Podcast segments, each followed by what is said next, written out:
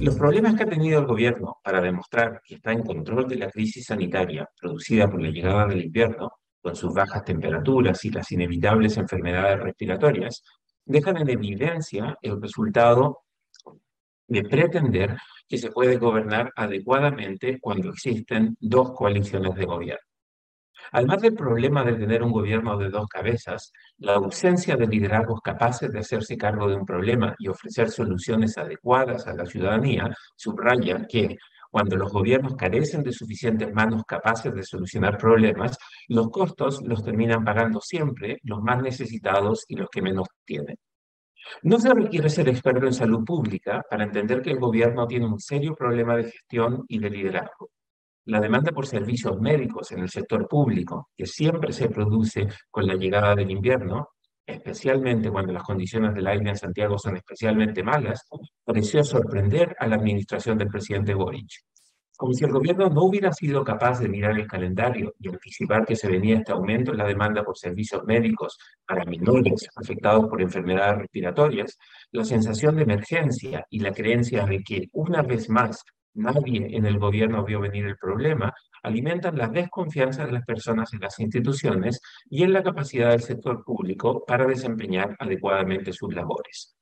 Si bien todos los gobiernos enfrentan problemas similares, porque la capacidad estatal es insuficiente y el sector público no está a la altura de los desafíos, este gobierno muestra menos habilidad que los anteriores para actuar de forma coordinada y coherente.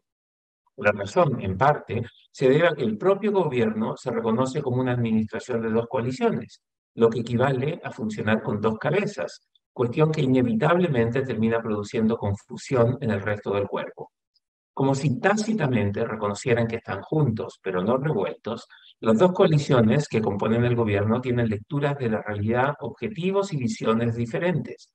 Mientras la izquierda de la concertación, el PS, el PPD, el PR, abrazan una visión socialdemócrata, el Frente Amplio y el Partido Comunista comparten una visión de mundo que quiere sepultar el modelo que exitosamente implementaron los gobiernos de la propia concertación. Como esta orquesta está compuesta por dos grupos que tocan distintas melodías a ritmo distinto, no debiera sorprender que la audiencia termine confundida e incluso molesta por lo mal que suena la orquesta. La reciente polémica respecto a si la muerte de un menor en San Antonio pudiera haber sido evitada de haberse puesto en funcionamiento protocolos que involucran la participación de clínicas privadas y las respuestas contradictorias y confusas que han entregado distintos funcionarios de gobierno reflejan este desorden que se produce cuando el gobierno está compuesto por dos coaliciones que no pueden hablar con una sola voz y, peor aún, que tampoco pueden actuar de forma coordinada. Pero como si tener un gobierno de dos cabezas no fuera un problema lo suficientemente grande, la situación hoy se ve empeorada porque este monstruo de dos cabezas parece no tener suficientes manos para hacer bien su trabajo. Como ya ha ocurrido varias veces, el gobierno parece llegar tarde a todo. Si bien el presidente Boris se apura en ir a acompañar a las víctimas y es honesto en sus abrazos y en sus emotivas palabras, la incapacidad del gobierno para llegar a ayudar antes de que se necesiten repartir abrazos solidarios y sentidos que compartan el dolor de las víctimas refleja un grave problema de capacidad de gestión en esta administración.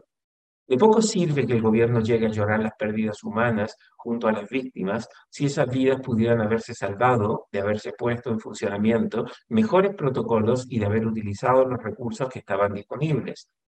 Si teniendo la capacidad para haberlo hecho, no hiciste nada para que un conocido no se ahogara, evitar que se ahogara, es poco apropiado que vayas al funeral y llores con los deudos.